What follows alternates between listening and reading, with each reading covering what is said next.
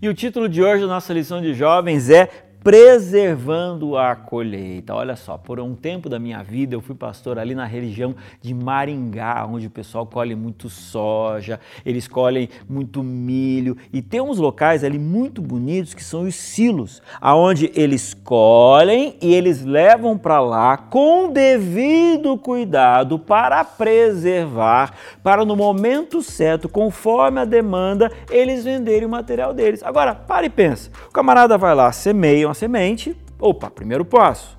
Segundo, alguém vai lá e colhe, segundo passo. Não, beleza, a gente colheu, agora é isso mesmo, agora a gente já resolveu o nosso problema. Não, claro que não. Eu colho para poder fazer com que aquela semente chegue a algum lugar, que ela continue a sua existência de alguma forma, sendo transformada, seja como for.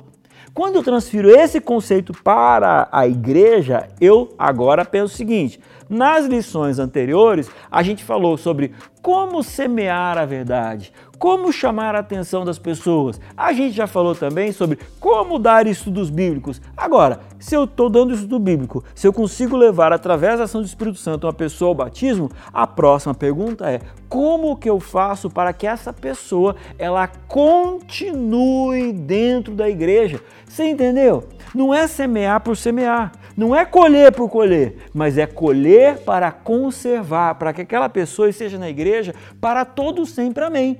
Aí é o seguinte, eu percebo que existem muitas igrejas, muitas pessoas que têm estratégias maravilhosas. Vamos impactar a comunidade, vamos conseguir eh, evangelizar as pessoas, vamos conseguir levar as pessoas ao batismo. Batizou, das costas e vamos procurar as outras pessoas. Sabe o que acontece?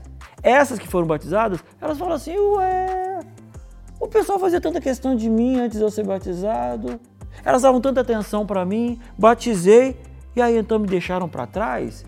Sabe, toda vez que uma pessoa é batizada, eu fico pensando, depois do tanque batismal, para onde é que ela vai? Aquela euforia toda foi batizada, o pessoal bate palma, ela sai, pega a malinha dela, vai para casa e olha para um lado, olha para o outro. Será que ela se sente sozinha? Sabe?